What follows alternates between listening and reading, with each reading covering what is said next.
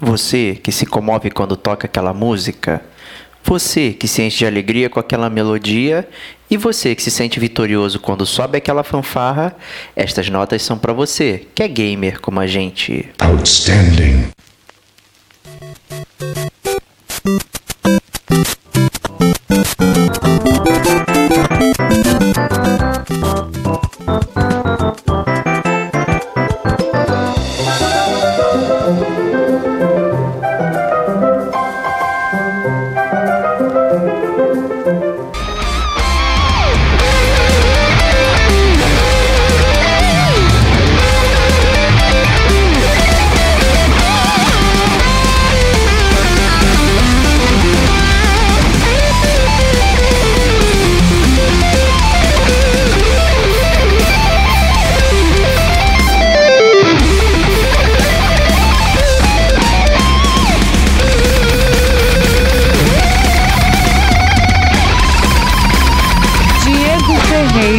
Rodrigo Estevão e Davi Silva apresentam Chiptune, a atração musical do gamer como a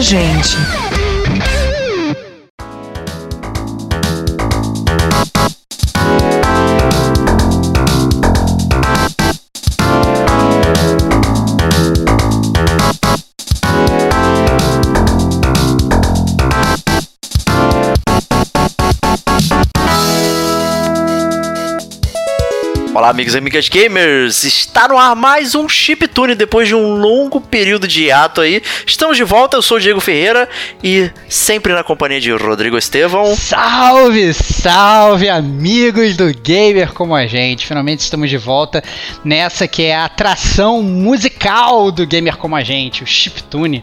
Né? Como o Diego falou, faz muito tempo aí que a gente está, digamos, ausente né? A gente está sem, sem tocar esse LP nas nossas vitrolas é, da memória uh, faz bastante tempo. E, mas agora a gente voltou com essa que é a tradução musical, né? Vocês estão escutando agora o volume 9 do Chiptune. Então, oito volumes já vieram antes, então se você der uma vasculhada no nosso site e tal, aí você vai conseguir, é, no nosso feed obviamente também, você vai conseguir buscar essas pérolas, onde a gente fala na verdade sobre essa parte integrante do mundo dos games, que é a música, né? Como, como seria a gente jogar videogame sem estar com aquele nosso headset bolado, escutando aquelas músicas que dão todo aquele clima pro jogo, né? É, de um modo ou de outro, né? Tem jogos que são mais felizes, jogos que são mais tranquilos, mas a música tá sempre ali, né? A gente acaba que jogando videogame a gente vira fã não só do jogo como também da música de muitos jogos. E esse podcast acaba girando sobre isso. E o nome desse podcast é Chiptune, né? E o que é Chiptune, meu amigo Davi? Nosso sempre maestro presente. Salve gamers! É... Tava com saudade do Chiptune. É sempre bom, sempre legal gravar. É... Só que um pouco triste porque esse Chiptune não vai ter como roubar, né? Eu acho que não. Que isso, cara. é cara, não se preocupa, cara. Não se preocupa, cara. O Diego tá aqui, que ele vai arranjar um modo, cara. Ele sempre arranja, cara. A gente, no final, a gente vai conseguir acusar ele de alguma coisa. Não, não há dúvida disso. Então, o, o chiptune, na verdade, ele é uma música é, sintetizada em tempo real por algum aparelho eletrônico, no nosso caso, o videogame. Só que tem que ter uma diferença, porque você pode pensar que hoje em dia o seu PlayStation 4 faz chiptune, mas na verdade ele não faz. O seu PlayStation 4, quando roda um jogo tipo The Message, que tem uma música puxada por 8 bits, é, Dead Cells, é, na verdade ele está usando um sample, que é como se fosse um recorte de um, de um efeito uh, dos, dos videogames antigos, do Nintendinho, do Atari. Ele tá tipo emulando isso? Emulando o. É. O, o, o... Exatamente. Ou seja, ele já tá pirateando. É isso. Já começa com a pirataria e o roubo. Tu vai falar que não vai roubar e já começa, tipo, escancarando o roubo dos videogames de hoje em dia. É, é. Mais ou menos, porque ele, ele provavelmente comprou o sample de algum. de alguma marca, da Yamaha, da Casio, comprou esse sample, né? Ele não tá pirateando porque ele pagou por essa propriedade. É, mas o chiptune ele é interessante porque na verdade ele é uma instrução de computador que o computador converte numa, num som, né? o programador lá na época do Atari, do Nintendinho, fazia um comando lá nas linhas de programação. E aí, quando a placa de som lia esse comando, saiu o som no final. Então, esse é o chiptune, né? Quando você entra com uma instrução de uma informação e o computador entende aquela instrução e converte num áudio. Bacana. Enquanto é. que o sample é tipo uma amostra, né? Isso. É aquela que. Ele já é pré-gravado. É tipo o cenário pré-renderizado. Para os gráficos, o sample é a música pré-gravada, pré-montada, né? E você pode utilizar esses samples para construir uma, uma frase, uma música, um, uma estrofe, um verso. Você pode misturar e, e fazer. Não é, o, não é o processador que faz, é algo pré-gravado, né? Então essa é. diferença aí do chiptune para o sample. Exatamente. Esse tema do nosso podcast aqui de hoje, volume 9, é como a música dos videogames influenciou a cultura popular. É, é muito interessante perceber como evoluiu a música dos videogames. Vocês podem a, é, acompanhar, ter, é, quem não ouviu ainda, o, como o Stevox falou aí, dos nossos o volumes prévios, onde inclusive fizemos a história dos videogames através da música, é, e vocês podem perceber essa evolução, mas na verdade a gente não construiu como essa música é, influenciou a cultura popular, o como isso influenciou o gosto pela música, como isso influenciou postos de trabalho, como isso influenciou o jeito que você consome música, como isso revolucionou a indústria da música, né? São vários efeitos que a música de videogames trouxe para o mundo, né? Então eu acho que a gente vai tentar um pouquinho aqui abordar é, nesse episódio, volume 9 do Chiptune, como essa música que a gente se amarra aqui, então a gente a ama de verdade, como isso influenciou o mundo externo e acho que também podemos começar com uma linha do tempo, né, Davi? Sim. É... A gente pode começar lá no finalzinho da década de 70, comecinho da década de 80, que teve a primeira banda japonesa, primeira banda do mundo, no caso ela era japonesa, que... Sempre japonesa, né? A primeira banda do mundo era japonesa, cara? Sério? Não, cara, a primeira, a primeira banda... A primeira banda que usou é um, um som de videogame, um chiptune de videogame em um álbum que foi comercializado né, nas lojas foi uma banda chamada Yellow Magic Orchestra que lançou em 1978 um, um álbum com músicas que utilizava som do Space Invaders e de um arcade chamado Circus. Eu não nunca joguei, não sei se vocês conhecem, vocês jogaram isso para Atari. É... E aí ele usava esses sons no meio das músicas deles. Era uma banda eletrônica, né? E a música eletrônica foi a música que mais se apropriou dos sons de videogame aí ao longo das, das décadas. Ilegalmente, com certeza, né, cara? Sim, le não, é. legalmente. É... Ilegalmente, cara. Tu acha que o cara lá ficava pagando, pagando é, é, é, royalty lá pra, pra usar o Space Invaders, cara? Claro que não, cara. cara, cara tá, é daquela... Na década de 80, eu fazia um videogame retrocompatível com o Atari na minha garagem, cara. Era, é, pois é, era, cara. Pois é, cara. Era, exatamente, cara. Garage Band, cara. Normal, cara. Sem lei, isso aí. Banda de garagem literal, né? Exatamente. e isso meio que se retroalimentou, né, assim, porque depois de algumas entrevistas do, do Yuzo Koshiro, do Nobu Yamatsu, eles falavam que ouviam muito essa banda, né? Então a banda começou a usar a música de videogame que é, serviu como referência para um dos grandes nomes aí da indústria de videogame, né? O que é bastante curioso, né? Porque é, nessa época aí, final de 70, é, os jogos eles não tinham música em si, eles tinham sons né, que representavam alguma coisa. É, a gente até falou isso um pouquinho no Chiptune número 1, no volume, no volume 1, né? E quando a gente fala do som do Space Invaders, ele tem um objetivo, né? Aquele som de criar aquela tensão quando os alienígenas vão descendo a, a, cada momento e tal, e vai criando aquela tensão. Ou você tem aquelas músicas de início de fase, né? São coisas muito. É, in, é, inserções, né? Muito pequenas para gerar o engajamento né, do jogador, para ativar, digamos, é, a emoção que ele deve sentir ali e tal. Então muito incipiente, né? Então é, é interessante como alguém já pescou nessa né, parada para para começar a trabalhar. Então é é bastante bastante interessante curioso. Eu não sabia, não conhecia essa banda japonesa. Vou ter dar uma pescada aí ver se tem como é que é o som dela, né? Pare parece interessante para ouvir aí.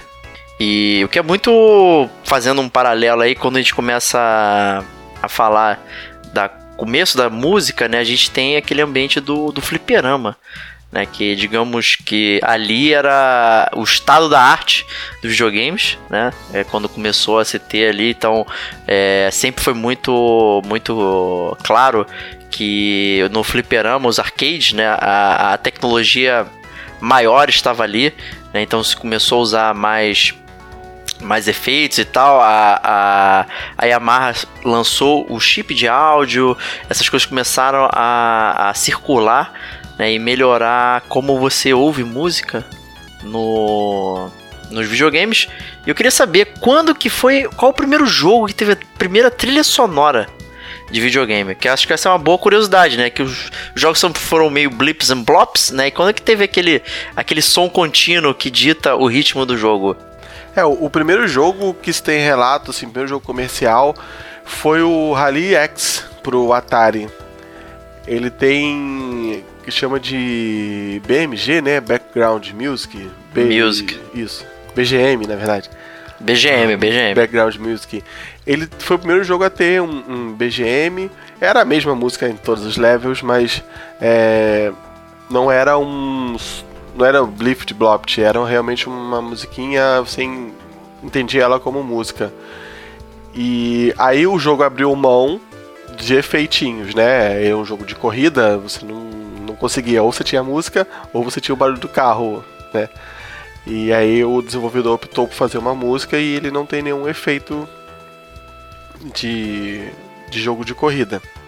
Eu acho, eu acho muito legal, na verdade, o, o Diego ter citado essa questão do fliperama, né? Porque é, traçando esse paralelo, assim, a gente quando a gente jogava o, aquele videogame né, nas nossas casas, quando a gente era bem jovem, é, realmente a gente tinha esse problema de jogar Atari, a gente não tinha música, né? Era como o Diego falou, aquele som mais incipiente. Mas quando a gente ia pro fliperama, para jogar, né? Aí já talvez até, obviamente, mais no final dos anos 80, talvez ali início dos 90, é, a gente é, tinha uma percepção muito diferente, ou pelo menos a percepção que eu tinha do áudio, do som dos jogos era muito diferente, porque como o Diego falou, era essa, digamos, explosão de sons. E eu acho que achava que às vezes era até complicado você jogar e você perceber os sons dos jogos, porque como o fliperama tinha aquelas, aquelas, aquelas caixas abertas assim, né? Os era, era como se assim, o, o som do jogo que você estava jogando era contaminado pelo jogo que tá, o cara estava jogando do lado, entendeu?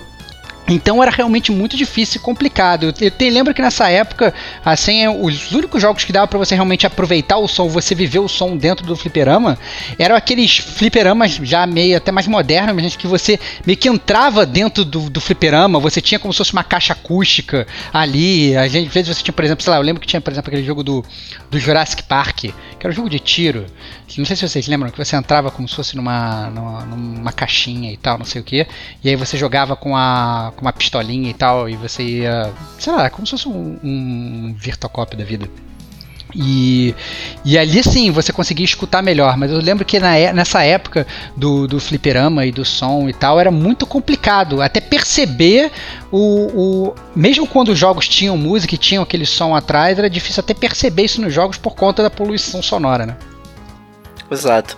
Né, e, e até retroagindo aí, é, o exemplo de console que existia na época era o, era o Atari, né? E como todo mundo já conhece a história da Atari, né?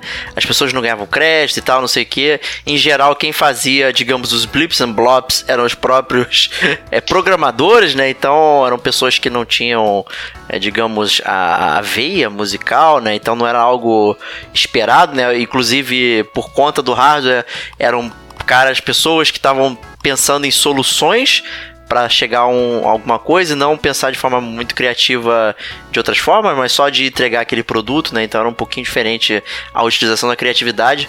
Mas com o Nintendo, né? Quando a Nintendo chega, né, trazendo lá o, o Famicom e o, o NES, é, a versão americana, e ali você já tem uma, digamos, uma quebra né, em termos de, de produção de jogos, né? Os jogos começam a ficar mais complexos, mais complicados, né? Você tem times mais diversificados, mais multidisciplinares, né? E uma dessas pessoas multidisciplinares aí, você acaba tendo a necessidade de um compositor, né? Um, um, um, jogo ali já, já começa a ter sentido não somente para efeitos sonoros, né? Que é o famoso SFX, né? O Sound Effects, né? Que em muitos jogos antigos fica SFX, né, que é, digamos que é quase uma onomatopeia de sound effects.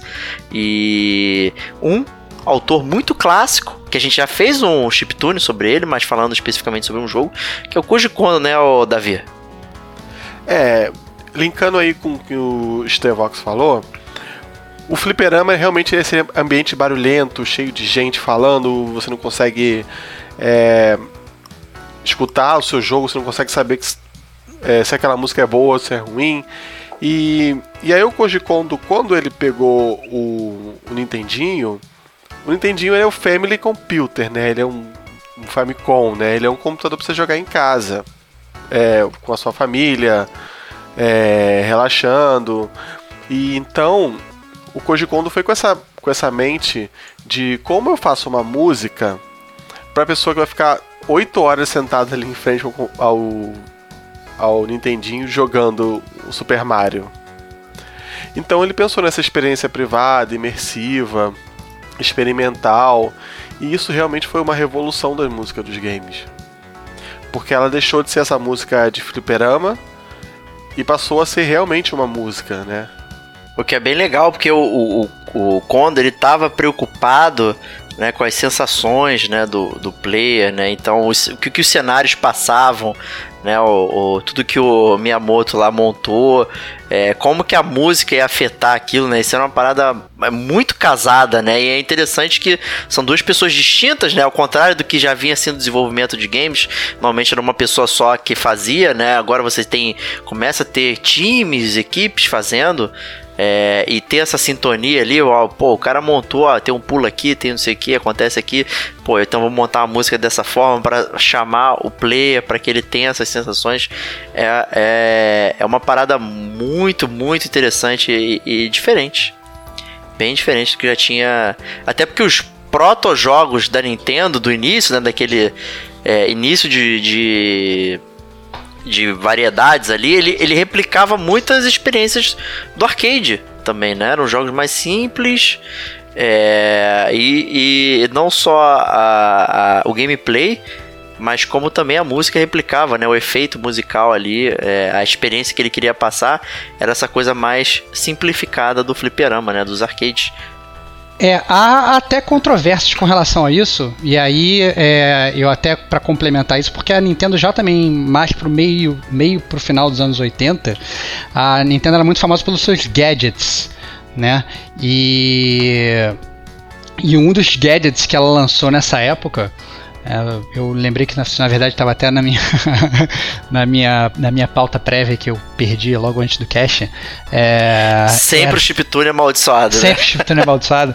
É, a, a Nintendo no final dos anos 80 ela criou o Power Pad, né, que era na verdade não sei se foi o primeiro, mas com certeza se não foi o primeiro, foi um dos primeiros, é, aqueles tapetes que você sentava e você jogava. Então ele vinha com fio, você plugava na entradinha de controle do Nintendinho e você ia pisando e você é, né, conseguia jogar dessa forma.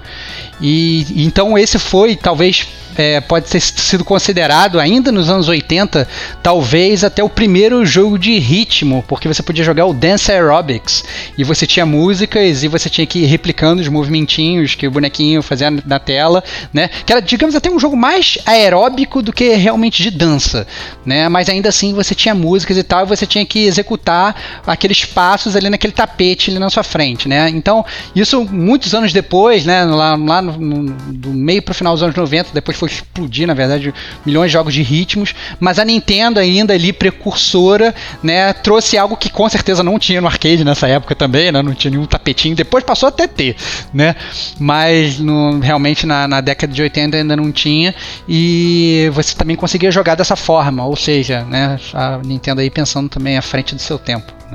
Verdade, né? E até aproveitando um gancho aí, só queria fazer esse parênteses. Quem quiser ouvir sobre a história dos videogames é, em termos de hardware, software, não sei o que, pode ouvir o nosso Futurologia Gamer, né? Que a gente tenta fazer previsões sobre o futuro, mas a gente faz toda uma apanhada aí sobre é, a evolução de hardware e software dos, dos games e tal, aí tá bem legal.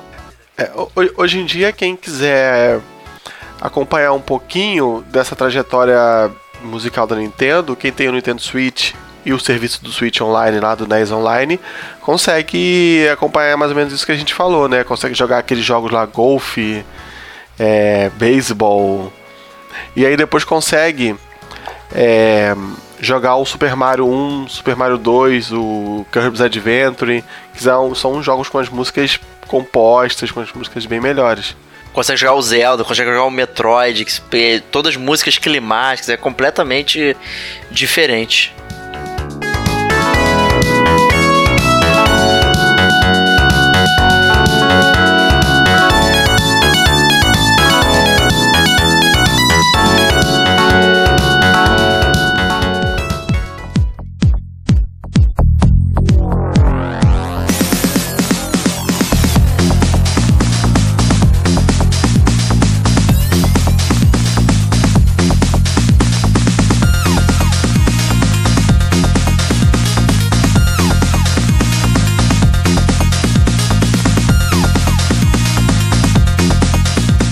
Mas acho que a gente pode fazer então um gancho aí pra. Já, já estamos chegando ali no final da década de 80, né? Começando 90 ali. É... E aproveitando também o gancho arcade consoles, né? É... Acontece uma coisa muito interessante com a SEGA, né? Que, que já era também muito famosa nos seus arcades, né? principalmente com OutRun, que é um dos meus jogos aí preferidos aí também. É, a gente já comentou brevemente sobre ele é, no último GCG News, já falamos sobre ele no Horizon Chase, quando a gente é. fez análise, né, que é um jogo bastante de icônico. E ele tinha uma coisa muito peculiar. Ele tinha um foco bastante interessante em música, né? Porque antes de você começar a jogar, antes de começar a correr, era aquela coisa de você primeiro deixa eu escolher a minha rádio, deixa eu escolher o que eu vou ouvir antes de correr aqui com a minha Ferrari. E isso era uma parada muito interessante. Né? Então, toda essa série da SEGA, né, de jogos, digamos, Afterburner, Outrun, é, Hang On e tal, eram jogos muito focados em música, né, e com, com estilo arcade, e, e que se popularizaram bastante quando chegaram para os consoles, né, trazendo toda essa, essa veia musical também aí para os videogames. O que é interessante também é que toda essa essa música aí do, da SEGA é, acabou gerando um ritmo conhecido aí como Synthwave. Né, chegou a, a, saiu dos videogames e virou pessoas faziam músicas inspiradas né, utilizando digamos elementos frases parecidas com essas que foram geradas no videogame mas não para jogar videogame mas sim para ouvir no seu momento de lazer e tal é, a música inclusive desse jogo chegou a ser tocada ao vivo é, pela SST Band. Eu já mencionei ela, inclusive, em alguns podcasts anteriores. É, que é, a sigla quer dizer Sega Sound Team Band, ou seja, é a galera que fazia música e dos, pros jogos de repente se reunia ao vivaço para tocar as músicas conhecidas pela galera e fazer um puta sucesso, né? Então era interessante porque você ia para um show que você não via, né, o jogo não estava associado ao jogo, mas você estava curtindo aquele show das músicas que você conhecia, né? Então era uma parada, é, digamos, precursora aí de várias outras coisas. É, e uma dessas coisas maravilhosas, eu acho que aconteceu também na década de 90, e eu acho que é, acabou. Na época, eu não lembro de ter sido tão tanto boom assim, né? Eu acho que esse, esse boom musical que vou me referir agora, ele veio até um pouco depois dos anos 90, mas ainda assim foi com um jogo dos anos 90 que foi o Mario Paint, né? É, o Mario Paint, na verdade, era um jogo do Mario onde você podia é, é, construir várias coisas nele, né? Uma coisa até para época que era muito é, inexistente, né? E você, na verdade, conseguia construir músicas dentro do jogo. E a gente chegou aqui até a falar isso no Chiptune e, sobre, sobre o Mario Paint rapidamente é, é, uma vez. Mas a qualidade de de músicas que o pessoal cria no Mario Paint é fantástico. Inclusive, digamos, covers de músicas reais, né? Então você consegue, sei lá, escutar Bohemian Rhapsody no, no, no Mario Paint é, e é tipo, perfeito, entendeu? As pessoas, elas literalmente, elas se desembocam. Então é aí que nesse momento fica até até um pouco turvo de você saber ali é, é, é, o que, que, é videogame e o que, que não é, quando você começa a ver músicas é, que não são do videogame, que são fora de videogame, entrando ali dentro daquela caixinha que você estava acostumado só a jogar o seu joguinho. Essa semana passada, Verdade. Semana passada eu tava ouvindo um cover de África do Toto no Mario Paint. muito bom, cara. A galera manda muito bem. Acho que Aí, paralelo aí nos anos 90, né, era muito comum também as músicas em MIDI, né, no, nos computadores e tal. Acho que eu vi versões de música em Mario Paint também ó, era uma parada que ficou um sucesso pós, né, pós é, anos 90, na verdade. Quase ninguém tinha Mario Paint, né. Hoje em dia, é. eu imagino que essas pessoas estão fazendo essas músicas nos emuladores, né, então conservando aí a história dos videogames. Né? O Mario Paint era mais um jogo que tinha gadgets, né? Porque você tinha um mouse, né? Para poder Verdade. fazer todas essas coisas aí, né? Então era, já era uma parada legal.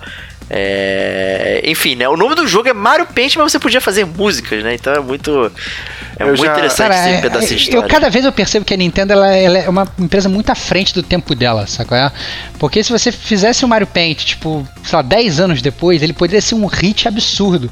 Mas na época, a galera meio que cagava pro Mario Paint, entendeu? Eu não quero jogar Mario Paint, vou jogar Mario normal, né? Mas não, cara, os caras fizeram uma parada que hoje é cultuadíssima e, e né, você tem pessoas produzindo conteúdo e conteúdo pro, pro, pro Mario Paint, né? Então, assim, hoje se você pegar a galera para jogar Mario, óbvio, a galera joga como se fosse retrô, a galera joga como se fosse. É, é, é, é, sei lá, para fazer speedrun, o que quer que seja, e joga para fins históricos, mas não fica tipo gerando conteúdo novo dentro do jogo como é o, o, Mario Paint, né? Então é um jogo que literalmente é infinito, porque a partir do momento que você pode criar coisas novas e, e fica criando aquele ambiente meio é, é, é, que vai se retroalimentando ali, você vai construindo coisas novas e você vai é, é, publicando aquilo, as pessoas vão vendo e vão pegam, baixam o emulador e continuam criando conteúdo para aquilo ali, acaba sendo um jogo infinito, né? Então muito muito legal. E eu queria dar os parabéns para quem consegue fazer as coisas no Mario Paint, porque você não tem nota musical, né? Você tem o Yoshi, Florzinha, Peninha. e, e aí eu não sei como é que as pessoas fazem. Não sei como as pessoas trabalham naquilo, mas. Deixa aí Mas é porque elas ouvem, cara. A nota musical é som, não é a, o que você escreve, Pô, né? Mas como é que você decora que o, a peninha é o som lá? Eu, sei lá. É, é, é prática, né? Tem cara? gente que tem uma musical e tem gente que, né, não tem, né? É isso. Cara, eu tava crente que o Davi, né, maestro que é, ia chegar aqui, tipo, cagando a regra das músicas que ele já compôs no Mario Paint e tal. Não, cara. Mas não, cara, ele veio com essa decepção máxima, tipo, não. Como é que as pessoas eu não sei, fazem? Eu não entendo. Não escuto direito. Porra, Davi, ah, caralho, tira onda aí, caga uma goma. Não, eu acho loucura Mario Paint. Você me dá um teclado, eu tiro um som. Agora Mario Paint eu acho loucura. É, música é matemática, cara. Uma peninha mais uma flor dá, sei lá o que, um Yoshi voando, sei lá. É, essa parada aí. Mas continuando aí os anos 90, é, houve um, um, também um autor musical é, que conseguiu também um, um, feito, digamos, inédito né, o, o, no, nos créditos de um jogo, que foi o nosso amigo Yuzo Koshiro. É, eu adoro mencionar ele aqui, eu acho que, digamos, ele é responsável é, por, pelos videogames terem músicas adultas, de, como eu sempre chamo. É, quando ele compôs a música de Revenge of Shinobi e Streets of Rage, o nome dele aparece no crédito, né? Logo no início ali, é Music by Yuzo Koshiro, antes de qualquer coisa né? Aparece ali é, esse crédito a ele, né? No final é que aparece só o nome da ah, o programador, o desenvolvedor, whatever, né? O que importa ali é a música, né? E ele trouxe um take muito interessante, são coisas completamente diferentes, né? No Ranger Shinobi, ele tenta trazer aquele som oriental, mas usando as influências dele, né? Que são aquelas músicas é, eletrônica, house e, tal, trance ali, incipiente, começando. Então, é, são coisas que vêm de fora, né? Uma, uma, uma, influência musical de fora entrando nos videogames e que casou muito bem com, com o estilo que o jogo estava se propondo, né? Muita gente lembra do Street Fighter mais pela música do que pela própria jogabilidade e tal, né? Eu, por exemplo, sou um desses. É, eu adoro Street Rage pela música. E é, e é interessante isso, né, pelo jogo. O Yuzo Koshiro, ele é premiado por instituições não só de videogame, como instituições musicais. A música dele é premiada por é, revista Rolling Stone, sei lá, Billboard. Premiada por pela, por ser uma é, ela se destacou do videogame, né? Ela é premiada por ser uma música e não uma música de videogame, né? Isso foi, eu acho que foi um dos primeiros caras assim a acontecer isso. E isso é muito legal ver pessoas do cenário musical reconhecendo um, um, uma música de videogame como não só uma música de videogame, sim como uma música no geral, né? Exato, né? não tem aquela distinção, né? A música, é, em geral, inclusive, apesar da do, a música do Koji Kondo ser muito é, criativa, não só pela, pela composição em si, mas pelo é, o jeito que ele usou para tirar esse som do Nintendo, né? O Yuzo Koshiro ele criou uma parada que é fora dos videogames. Sim. Né, que ele casa com o que você tá fazendo, mas ao mesmo tempo, se eu estiver ouvindo aqui numa boa, se eu estiver num show e tal, você não consegue associar. Ninguém vai falar, puta, isso é uma música de videogame, porque ela. ela o, o, o, mas aí pode ser um mérito da, da música eletrônica, né? Que ela, ela, ela é feita de loops, né, em geral. O, e a gente até, até esse ponto a gente estava acostumado com músicas de gameplay, né, com loops também, loops muito curtos, né, para ah, fase 1 tem essa música, fase 2, não sei o que e tal, então é muito comum ter esse tipo de coisa, né, não eram é, músicas ambientais, como existe hoje, mas eram músicas de loop para gerar o, o gameplay, né, mas a música do Yuzo Koshiro era uma música muito bem composta e de uma forma de fora do jogo, né? Eu acho que é por isso também que ele ganhou um nome em destaque ali e tal. É, é realmente. E muito mérito também para ele compor isso no, no na, na, placa de som do, do Mega Drive, né, Davi? É, pois é, a, a, placa do Mega Drive não era uma das melhores, não. É, ele fez algum milagre ali. Quem quiser, inclusive, ler, tem, tem um GCG Tunes, né, que era um precursor do chiptune no nosso site, quando a gente ainda escrevia coisas lá, que foi o próprio Davi, né, ele fez uma, um texto lá comparando né, o Mega Drive com o Super Nintendo e tal, tá muito legal falando sobre isso. É, então, vou deixar aí no link da postagem aí é, como o Stevox, eu sei que ele é um Nintendista safado, então ele nunca tem nada a falar sobre a SEGA, né? Cara, eu tenho, cara, eu tenho, cara. Eu tenho para falar, tenho a falar sim, cara, porque na verdade a SEGA em termos musicais ela foi muito importante é, nessa época, porque a placa de realmente de som do Mega Drive podia ser uma merda, mas a SEGA ela trouxe um periférico pro Mega Drive, que obviamente eu, eu não tinha, primeiro porque obviamente não tinha Mega Drive, segundo porque eu não era milionário como o Diego, que foi o Sega CD, né, que você acoplava ali junto ao, ao seu Mega Drive, você rodava CDs. Isso na verdade abriu um espectro musical gigantesco, né? Então palmas para a SEGA para isso, né, Diego? Isso aí, é, é, obviamente, né? Essa era uma época que já começou nos computadores ter lá o, o kit multimídia, né? Você instalar o CD, instalar a Sound Blaster, né? O, o, é, já começa a ficar, os jogos já não estão mais em disquete, começam a ter em CD-ROM, então você tem já som estéreo, você tem é, samplers mais complexos, você já não está gerando a música direto do chip do, do videogame, você já está gerando a música fora e gravando dentro do CD, né? E acho que o, o Sega CD ali, ele foi talvez responsável por algumas coisas ali é, já precursoras que viriam depois. Por exemplo, você, a, a, as faixas dos jogos elas vinham gravadas é, fora do ambiente do jogo. Então, se você colocasse o, o, CD num CD player normal, você ouvia as músicas do jogo. É, eu lembro muito de ouvir a, a, as faixas do do jogo do Spider-Man, aquele Amazing Spider-Man versus Kingpin, que era um jogo que tinha para todas as plataformas, a versão do Sega CD, ela tinha a trilha sonora diferenciada porque ela foi gravada é, pela banda Mr. Big e tal. Então ela tinha uma pegada rock, era muito maneiro. Já coloquei essa trilha aqui em algum DLC passado, inclusive. É, e era completamente diferente de todas as outras versões. A versão do Mickey Mania também do Sega CD, ela tinha samples completamente diferentes. Então o console começou a crescer aí. O PC ele já tinha uma vida, né? Mas no console o, o o Sega CD ele começou a trazer essa parada, você ouvia a, a, a música do jogo fora do jogo, né? Então, isso era muito interessante. É uma coisa que prosseguiu com o PlayStation 1. Vários jogos de PS1 é, também vinham com a trilha separada. Se você ligasse o videogame e não deixasse o CD lá, é, ele ia entrar na telinha lá e você, se você colocasse o CD, ele entrava no CD player. Você podia colocar CDs de músicas normais, mas o, o verdadeiro teste legal era você colocar os seus jogos e ver se eles tinham a música gravada lá. Então, Tomb Raider tinha, pô, era maneiro pra caraca. Você ficar ouvindo a, a, a, as faixas do jogo por fora, assim, era uma forma de você consumir ainda mais do jogo, porque em geral nos cartuchos, não sei quem lembra aí, é, você entrava no Options, né, e tocava lá o BGM1, BGM2. É verdade, é, isso, isso que eu ia falar, cara. Você podia meio que fazer isso nos jogos de cartucho, porque tinham várias músicas que você conseguia escutar, né? Você ia lá no Sound Test, né? E você conseguia ficar Exato. testando o som do jogo, você conseguia tocar aqueles samples ali, é, que muitas vezes é, é, tinha realmente às vezes até que eram alguns que, alguns que não era nem a música em si, eram barulhos, né? Tu, tu apertava e falava, "Brrr", né? Fazia um que não fazia muito sentido, obviamente, você ficar escutando aquilo, mas sim, em alguns momentos você conseguia escutar a música do próprio jogo. Né, no Street Fighter até você podia ficar ouvindo os grunts, né, ficar... "Uh, É. ah", né?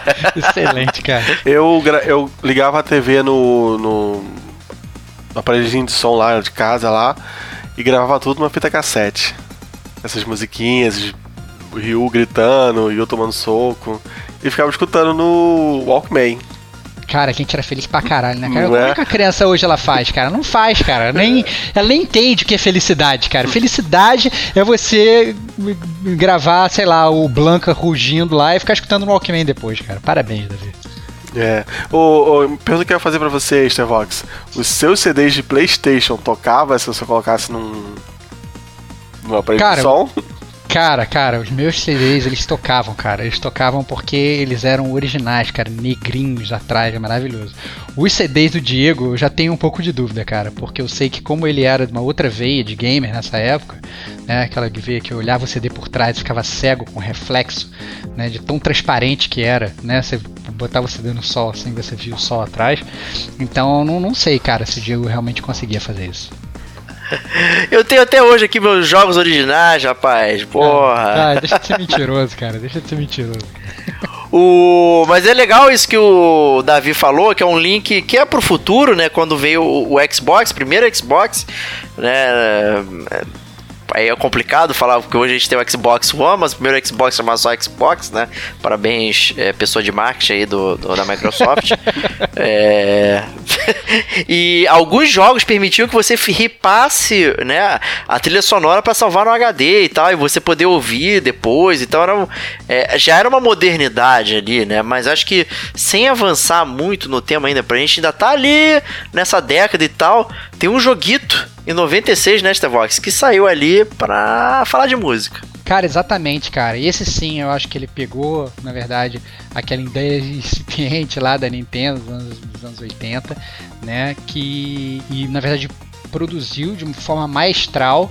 Eu lembro que eu tinha o CD de demo do, do PlayStation e tinha demo desse jogo. E eu jogava insanamente o mesmo estágio over and over, que foi o Parappa the Rapper né, que foi talvez aí o primeiro jogo realmente rítmico em que você tinha aquela música tocando e você tinha que ir apertando os botões ali na ordem para você poder vencer o seu adversário, né, e passar de fase. Então foi um jogo aí que marcou época. E até é, é, me lembra também que nessa época, e aí eu acho que na verdade foi foram dois anos depois, é, lançou um dos jogos de PlayStation 1 também nessa veia, que foi um dos meus jogos favoritos de PlayStation 1. Eu acho que talvez eu tenha jogado esse jogo mais do que muito outro jogo, que foi o Busta Groove. Pô, Que- boa, boa pedida aí. Que também funcionava assim, né? Você selecionava o seu personagem e você. O seu personagem ia dançando, você ia botando os seus, é, é, os seus comandos e tal, não sei o que. Tinha até aqueles alienzinhos que dançavam capoeira. Tinha um cara que era como se fosse o, o John Travolta nos embalos sábado à noite e tal, não sei o que. Então, assim, é, o jogo ele funcionava de um jeito muito é, específico e era realmente absurdo. Era, era muito bom de jogar. Jogar.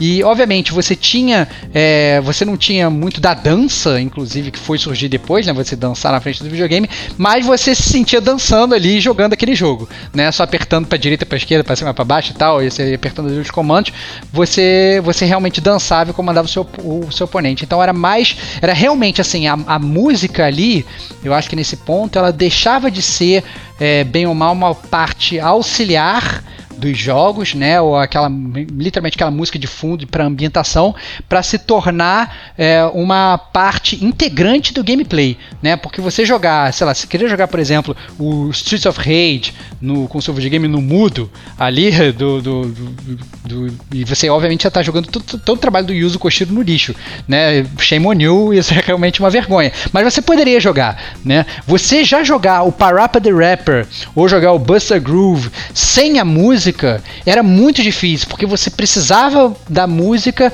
para acertar os botões, apertar os botões no momento correto, né? A música era parte integrante do gameplay. Verdade, né? E até nesse mesmo ano aí, 98, quando a Konami fazia né, jogos, saiu Dance Dance Revolution nos arcades né, que é explorando ainda mais, né, toda essa ideia, né, esses tapetes sempre existiram, né, de, de você, eu lembro o tapete da Sega também, é, o anúncio era do Eternal Champions, que você podia fazer, né, os movimentos e o boneco fazia né, lá, mas o Dance Dance Revolution funcionava, é, então você tinha um jogo de ritmo onde você tinha que dançar, né, de certa forma, para jogar e acompanhar a música. Né? Então é. É, era uma experiência completamente diferente. É, o Dance Dance Revolution no arcade, é, acho que foi uma das, primeiras vezes, uma das primeiras vezes que eu é, cheguei no arcade, eu, eu vi alguém jogando e eu fiquei completamente abismado por aquela habilidade que eu tinha certeza que eu nunca ia possuir. Porque eu acho que quando você vai lá e você vê o cara jogando lá na manetinha e tal, não sei o que, nossa, esse cara joga muito bem Street Fighter e tal, você ainda tem aquela, aquele, aquela vontade de não, vou tentar enfrentar ele para tentar matar ele e tal, não sei o que, né? Vou, vou tentar combater, né? No Dance Dance Revolution, acho que foi a primeira vez que eu olhei um arcade e falei assim, brother, eu não vou nem tentar, tipo, jogar no hard contra essa pessoa. Porque é, tinha, eu lembro que tinha como se fosse um, um, um, No arcade tinha como se fosse uns canos atrás, assim, um negócio para você meio que se apoiar. A galera, assim, Isso, os é, pro exato. players, assim, eles meio que se apoiavam ali naquela, naquele negócio, quase como se ficasse meio que sentado ou voando, na verdade, né? Você se apoiava, voando. suspendia o corpo ali. E, e, e o, o cara, os pés das pessoas viravam tipo uma, uma, Cara, virava um polvo, saco? É? Tipo, apertando um milhão de teclas ao mesmo tempo. Eu não sabia se a pessoa olhava para é baixo, é ela olhava pra tela e tal. Eu não sabia, eu não entendia.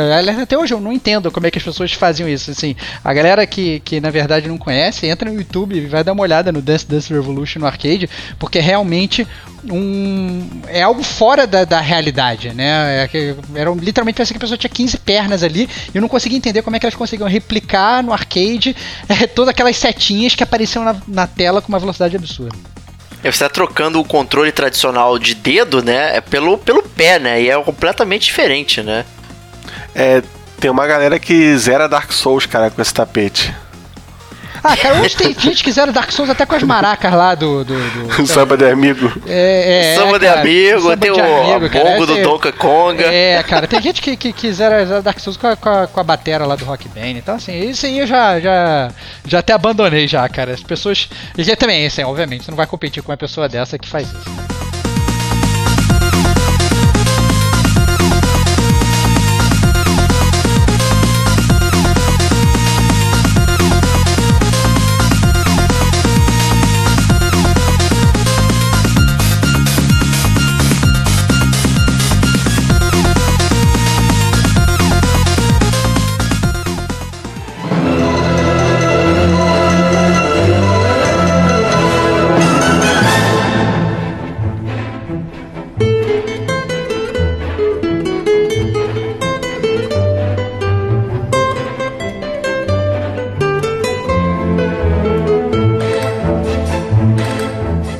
Acabou me lembrando até, né? É, que eu acho que é pro futuro aí, o samba de amigo e, e, e o Donkey Kong aí, que tinha, né, o, a, a coisas auxiliares, né?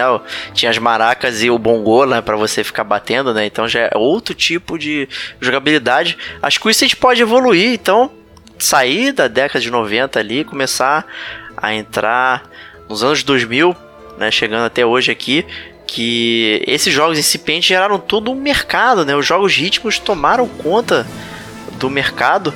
É, começando aí, eu acho que talvez Guitar Hero foi um grande market player aí, né, Stevox? É, exatamente. Cara, eu lembro que o Guitar Hero, eu vi a galera é, jogando e eu tinha. rolava um preconceito da minha parte. Eu falava, cara, que zoado esse jogo, uma guitarra de plástico.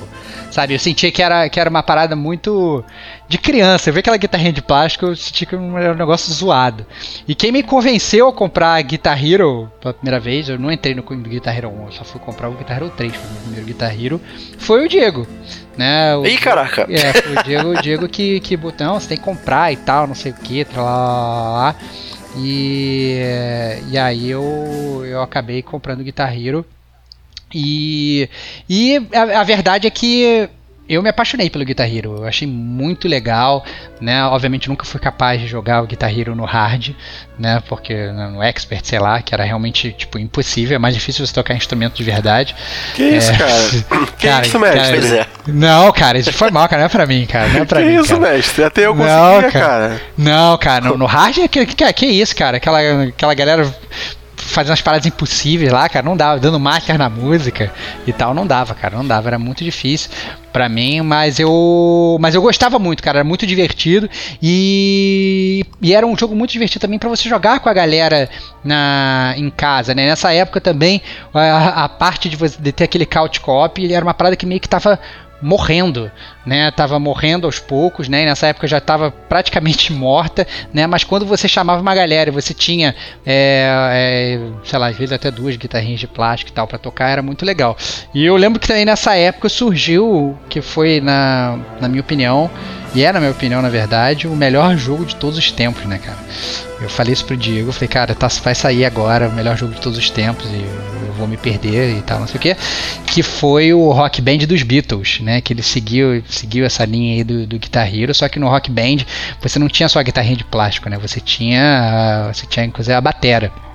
E, e, era animal, né? Porque aí eu, inclusive outros membros do Gamer como a gente, o Rafa Lopes, o Antônio Lutz e tal, a gente se reunia com, com um set completo e, e, e, tocava as músicas todas e tal. Então era muito, muito, muito foda, era divertidíssimo.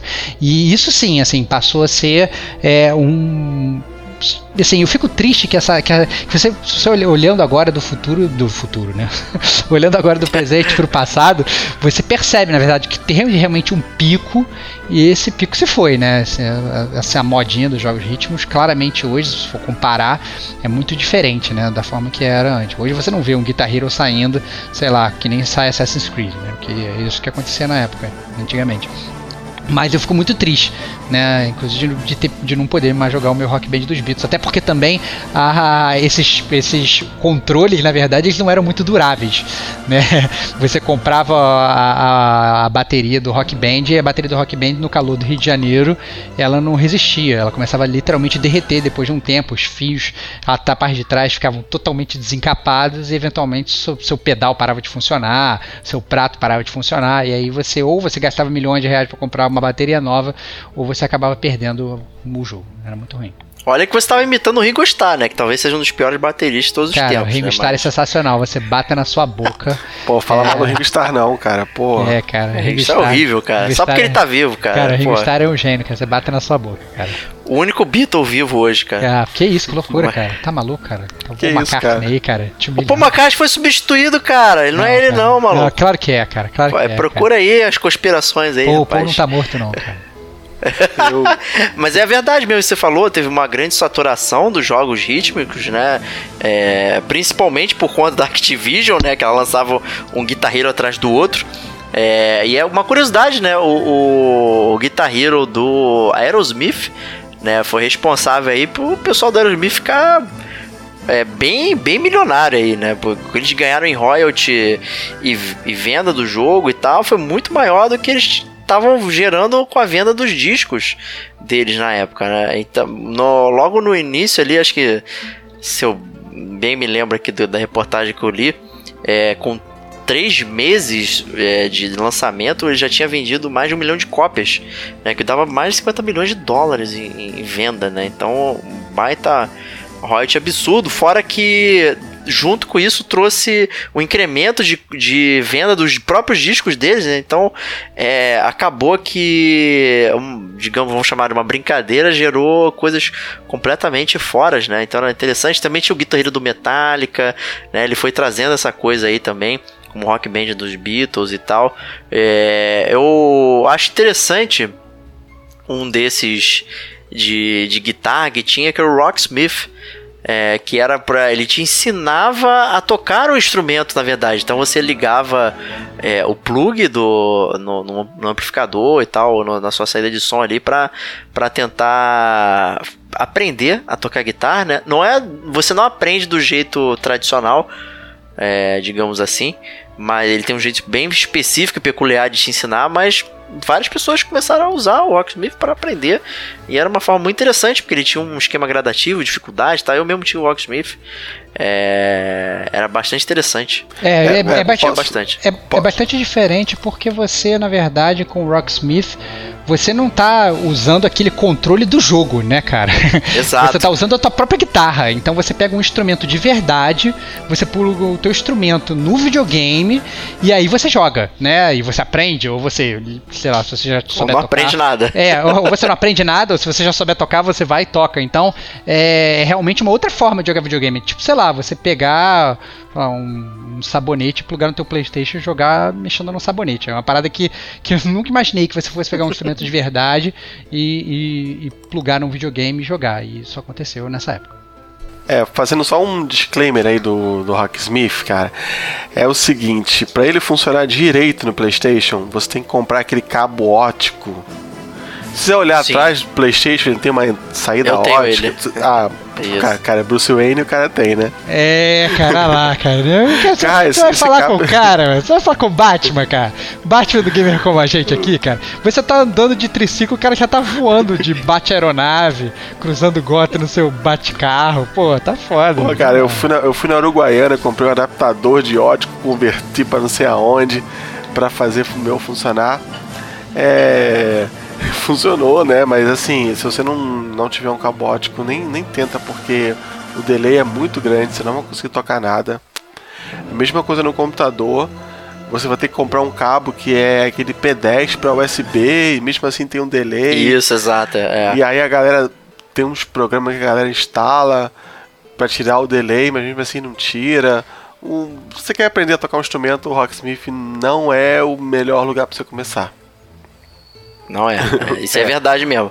O, o, o ótico em si não é um cabo caro nem nada, mas ele não tem. Ele é direto, né? Tanto é que, se você reparar, tudo. tudo ele tem uma capinha, porque na verdade, o, o, o quando você liga o videogame, qualquer outro aparelho que tenha cabo ótico, ele, ele fica aceso eternamente, né? É um laser mesmo, uhum. sabe? Fica lá o vermelhinho saindo e tal. É, então ele não tem delay, ele é direto, né? Então quem tiver saindo o som pelo HDMI, você tá perdendo coisa. Né? Ou você liga analógico direto no, o, no vermelhinho e branquinho, né? Fazendo o P2 ali, a transferência e tal. Ou você liga no ótico. Se você ligar no HDMI, é, não vai dar certo. Vai dar certo mesmo. É uma bosta. É, Mas é uma parada interessante do Rocksmith. Vale também falar é, e abrir um disclaimer grande aqui também, que nessa época? A gente está falando aí do 2000 e pouquinho, né? Final dos anos 2000. Então, por exemplo, o, o Rock Band dos Beatles saiu em 2009. É, eu lembro que em 2009 lançou também o primeiro de uma série.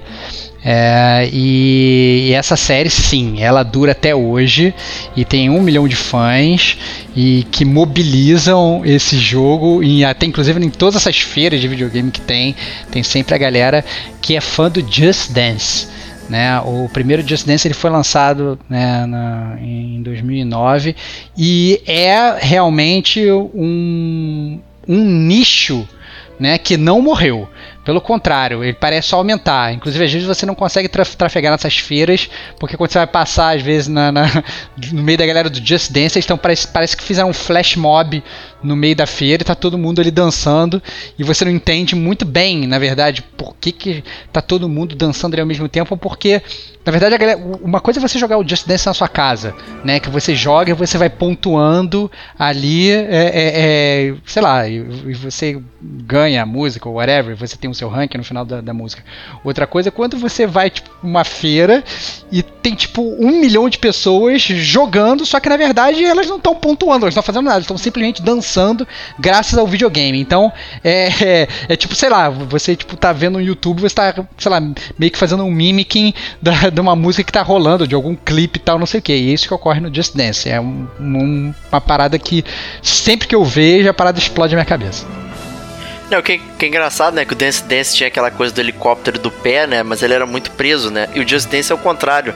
Ele ele no início ele, ele, tinha o foco na mão, na verdade, né? Você prendia o controle na mão, é, o seu corpo podia estar tá fazendo o que fosse, né? A sua mão ela tinha que estar tá sempre na direção certa do que o personagem que você está espelhando na tela está fazendo, né? Então a posição da sua mão era muito importante, mas ele deixava o seu movimento muito livre, né? Eu acho que essa questão da diversão das pessoas poderem estar tá fazendo, né? E estar tá imitando os artistas e tal, não sei o que, é, é muito interessante no Just Dance. Acabou, como você falou, ele vingou muito mais até do que o Dance Central, que é a, o do Kinetic, né, da Microsoft, né, como o Kinetic flopou no mundo dos videogames, ele só funciona no mundo da medicina e tal, né, os médicos ficam usando essa Não parada funciona aí, com negros, cara, né? é zoado, cara, é uma parada é, racista, cara tem vários problemas, é o Kinetic, né? Mas é, e, o Kinetic realmente permitiu uma dança freestyle, ele realmente captaria você, sendo da, da tendo a cutis correta, como você falou aí, né?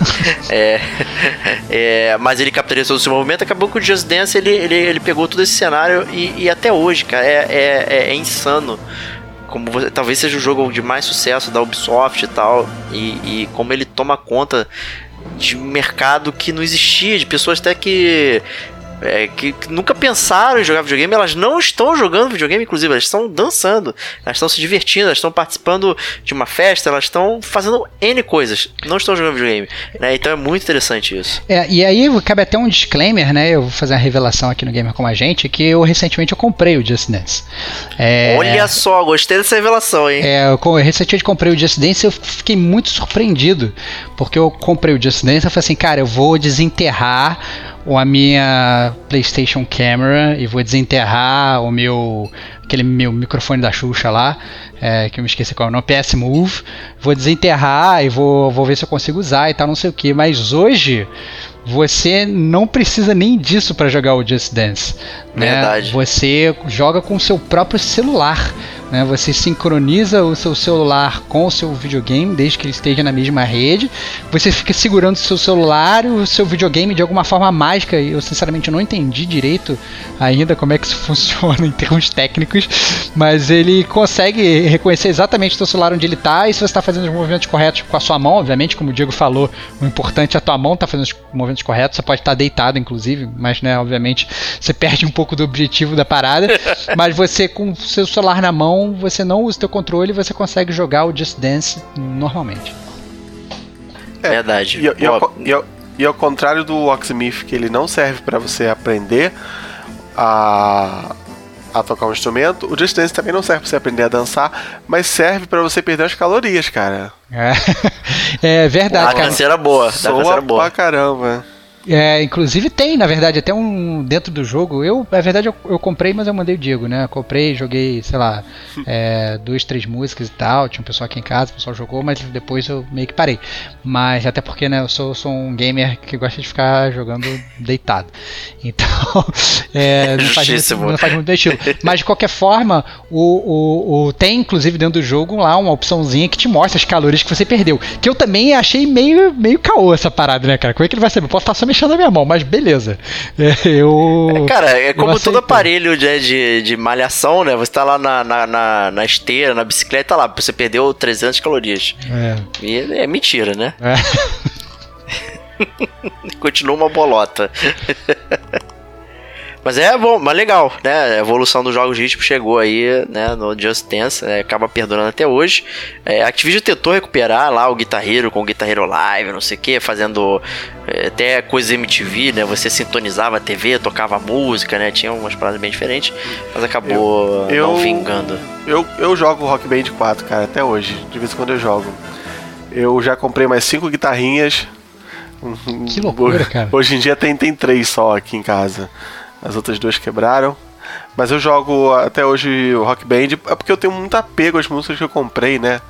Gastei muito dinheiro com, comprando música de Rock Band. Então, eu preciso gastar elas até eu me sentir Cara, é- satisfeito. Cara, eu, eu acho que, que a gente sempre fica sonhando pra ter, na verdade, essa, essa retrocompatibilidade, né, para jogar os jogos de videogames antigos e tal. E eu acho que a- o único jogo que eu penso que eu realmente jogaria e continuaria jogando pra sempre ia ser o Rock Band dos Beatles. Eu fico muito triste, na verdade, se você perguntar qual jogo você quer que saia um remaster, qual jogo você quer que saia um remake. Na verdade, nem precisa ser, é só um port mesmo. Não quero nem remaster Só nem que, remake. que seja compatível. É, com cara, eu só quero, só quero poder jogar, cara, entendeu? Que é muito triste, na verdade, que às vezes você vai. você- às vezes muitas pessoas costumam, né? Você vai jogando videogame, muitas vezes as pessoas têm que vender aquele videogame anterior pra comprar o videogame novo, né? E aí você perde tudo aquilo ali que você já jogou, que você já comprou, né? Então é muito triste, realmente.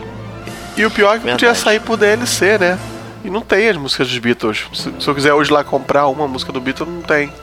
É, cara. É, porque É, bizarro. era, era tudo do Michael Jackson, né, cara? Depois que o Michael Jackson morreu, cara. Sei lá com o que os direitos das músicas dos Beatles hoje, cara. Porque o Michael Jackson tinha comprado tudo aí o Ono, cara. De repente a licença era específica por um período de tempo e tal, Talvez, enfim, né? Deve talvez. ter todo. Sempre tem essas paradas aí.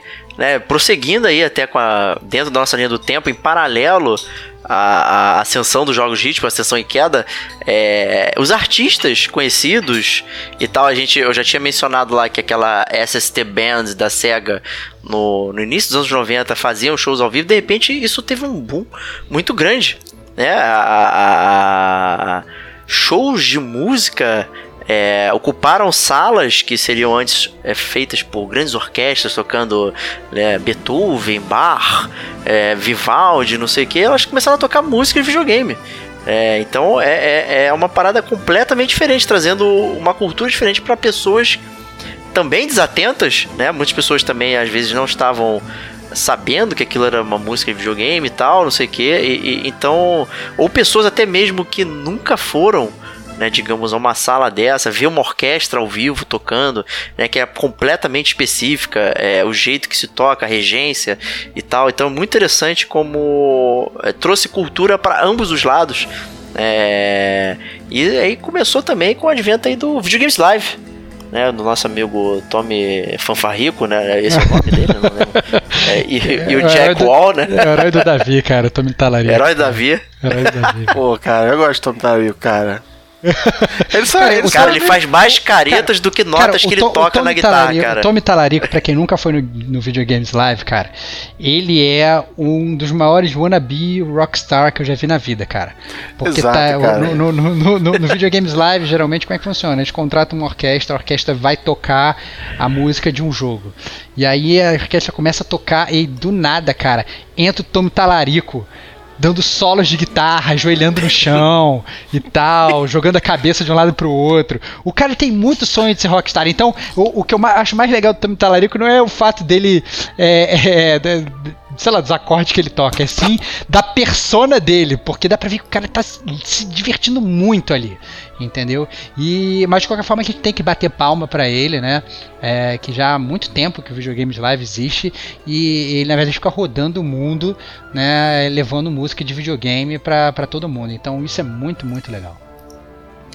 É, em paralelo também a ele teve o, o primeiro show também de músicas do Nobuo Uematsu, né, do, do Final Fantasy lá com Distant Worlds e tal, e, e também com música orquestrada, com arranjos diferentes, ou arranjos é, semelhantes, mas com, né, não, não com instrumentos ampliados, mas com instrumentos em tempo real, não sei o que. Então também começou a correr é, o Japão e de repente ganhar o mundo. Então teve a iniciativa do Nobuo Ematsu com o Black Mages, né, que é muito semelhante da SST Band, só que o Black Mages tem o foco no rock, heavy metal e trouxe arranjos completamente diferentes das músicas que também já utilizamos aqui, né, em vários episódios do, do Gamer Como a Gente. É, acabou que os músicos de videogame começaram a performar fora dos videogames, né? Então, esse material todo autoral que ficava focado ali dentro do jogo, né? Se você não fosse talvez um ou outro personagem de, de da, da, composição, você acabava não aparecendo, de repente é, você está sendo conhecido, né? Então gerou um nicho de mercado é, paralelo, talvez, ao mercado principal aí, de cultura pop, tal, de música popular. É, e no momento que talvez a indústria musical tava capengando ali e tal, é, então isso reacendeu também a música, então é muito interessante como isso vem sido feito. Né? É até interessante como isso tem tocado com as, as, pessoas de hoje, né? Você tem muitos compositores que são de, digamos, de, de filmes e tal, que estão fazendo músicas de jogo, estão aparecendo. Né? O Hans Zimmer é uma figura bastante que aparece em vários jogos, inclusive apareceu no, no Game Awards ali tocando músicas do God of War e tal, apareceu lá na, né, tá no YouTube aí, o pessoal pode, pode acompanhar. Então é, é, é, é bastante interessante essa, essa interconexão aí de nichos, né, e tal. Então virou todo um, um mercado. É, as, por ser autoral, então a música, é, você se torna dono da música. Então tem bandas que compõem para o jogo e eles continuam sendo donos das músicas. O dono não é a empresa que construiu a música, né? Você não é um funcionário é, da empresa, o que é um pouquinho diferente de música licenciada. Né? Mas a música ela é feita para aquele jogo, mas a música não é do jogo nem das, da empresa, ela é feita de outra forma, né? em termos de licenciamento e tal. Então isso também é muito interessante, muito legal. Você tem vários jogos que isso ocorreu, Life is Strange. Tem o Last, é... o Last of Us. O Last of Us. Gustavo Santa alguma coisa. Santa Ola, né? Santa Ola, Gustavo isso. Santa Ola. Ele... A música é dele, a trilha sonora, né? Não é... Não é da... da, da Sony, nem do, do Playstation, nem do desenvolvedor. É uma música dele, né? Que ele colocou no jogo. Exato, né? E eu acho isso, é que... É, isso é muito legal. E eu acho que é importante pontuar também, né, que a gente fica falando essas coisas todas e parece que isso tá, tá, tá, tudo só na gringa, né? Ah, não, os gringos aí fazendo música de videogame e tal, mas eu lembro claramente, né, na época que o Videogames Live, Videogames Live já veio várias vezes aqui pro Brasil, né? E uma dessas vezes, é, eu lembro que quem abriu o Videogames Live foi uma banda brasileira que se chama Mega Driver, que é uma banda de heavy metal brasileira e que toca música de videogame é, metalizada, digamos, né? E a banda tá ativa até hoje. A banda ela começou em 2003 e é, o último álbum que eles lançaram foi em 2018, né? Ou seja, eles continuam lançando e eu, eu, eu lembro que lá atrás eles faziam, né, mais aquelas músicas dos, jogos de 8 bits e hoje você tem inclusive eles fazendo música de Dark Souls, entendeu? Então assim, é, é e é muito legal ver que realmente todo mundo é apaixonado por games e às vezes pode ter, sei lá, um show de uma banda de videogame aí do lado da sua casa. Você só que tá achando, ah não, nunca vou poder ver, eu tenho que viajar para fora para ver isso, mas na verdade não, isso pode estar muito perto de você. É, interessante você falar do Mega Drive, porque também tem os Game Boys, né, que é uma banda lá de São Paulo também, que faz músicas nesse estilo aí, né, clássico dos videogames e tal tocando músicas originais e músicas é, reminiscentes de jogos, né? E apesar do nome aí, reza a lenda que eles vão participar da trilha do jogo do Tom Jr., né, o novo jogo do Tom Jr. Então, o que é estranho, né? Que eles são Game Boy, mas estão fazendo um jogo que era, digamos, originalmente da SEGA, né? Então, mas é, faz parte da modernidade, né? Afinal, você pode jogar Sonic né, no, no, no Nintendo Switch, né? Então não tem problema nenhum. Mas é, é bastante interessante. Eu já ouvi muito, muito Mega Drive. Eu era maluco por essa banda. Porque na época, assim, lá pra. Quando o Starvox falou 2003 e tal, a internet ainda não era isso tudo como é hoje. E aí eu descobri no site deles é, provavelmente procurando por ROM de Mega Drive. Olha só, foi para lugar errado. Eu descobri o, o, o, site deles e eles disponibilizavam as músicas gratuitamente no site. E eu me amarrava, cara. Vivia sempre lá no meu MP3 Player. Ele tem músicas de, realmente de jogos, ele tipo o Golden Axe, o Altered Beast e tal. São, são, são músicas que dá pra fazer esse ritmo do heavy metal e tal. É bem. É bastante interessante o jeito que eles constroem essa música aí e tal. E, pô, na internet tem uns montes também, cara. Se você procurar de cover de música e a galera faz de todos os estilos, com todos os instrumentos. É, é, é um mercado paralelo até, né? O, cover de música de ah, videogame. Hoje, hoje em dia, o, sim. O, é, o, o site do Mega Driver né, ainda está em pé, funcionando muito bem, e lá você tem todos os álbuns para download. Inclusive, estou olhando aqui nesse exato momento um álbum que é todo em homenagem ao Yuzo Koshiro. É, Swords, só, Shurikens and Fists, e tem, começa com música do Streets of Rage, depois vai pro Revenge of Shinobi e termina com ActRaiser. Então, assim, é, assim, realmente existe. Eu estava até vendo aqui que teve em 2018 um evento aqui em São Paulo chamado Game Over só de músicas de videogame metalizadas. Então a parada rola.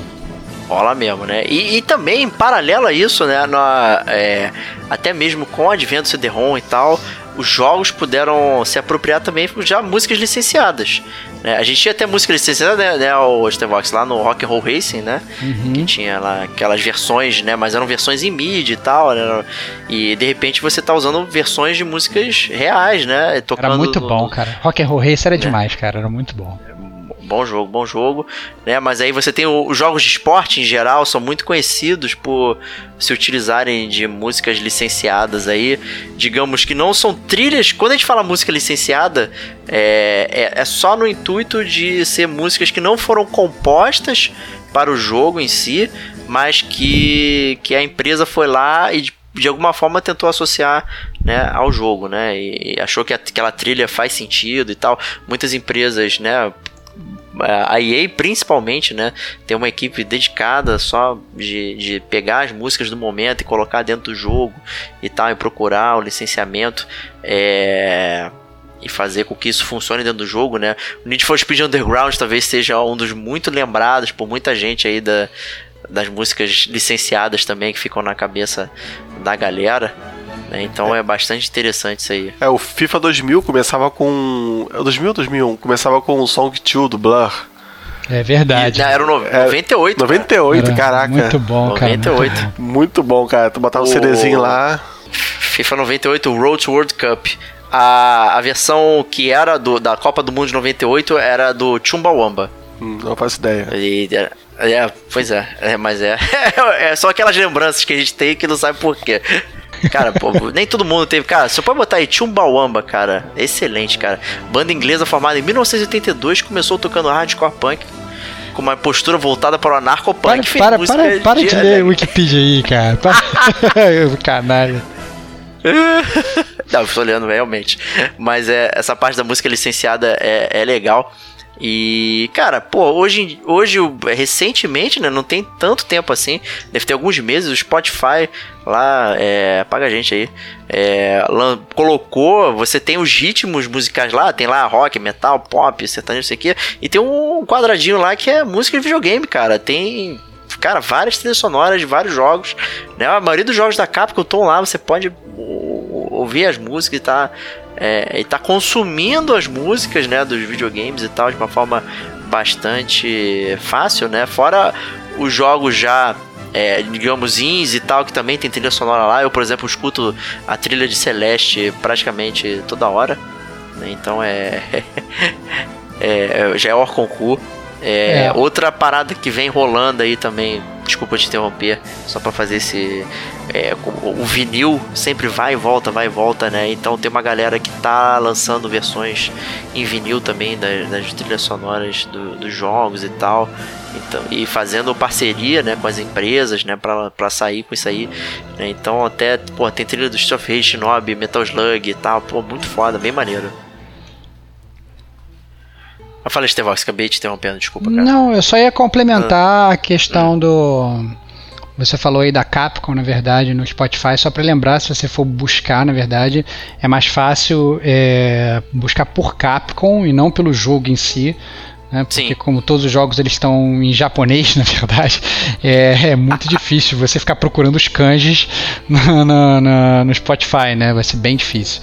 Então vai na, pra, na página da Capcom Sound Team no, no Spotify e de lá você consegue acessar as capinhas dos jogos, aí você consegue buscar as músicas. É, destaque especialmente aí para Street Fighter Collection, que é muito boa, tem, tem as versões do do, do Capcom lá, do, do, Street Fighter 1, né, do arcade, do console e tal, muito maneiro. Você ver as diferenças.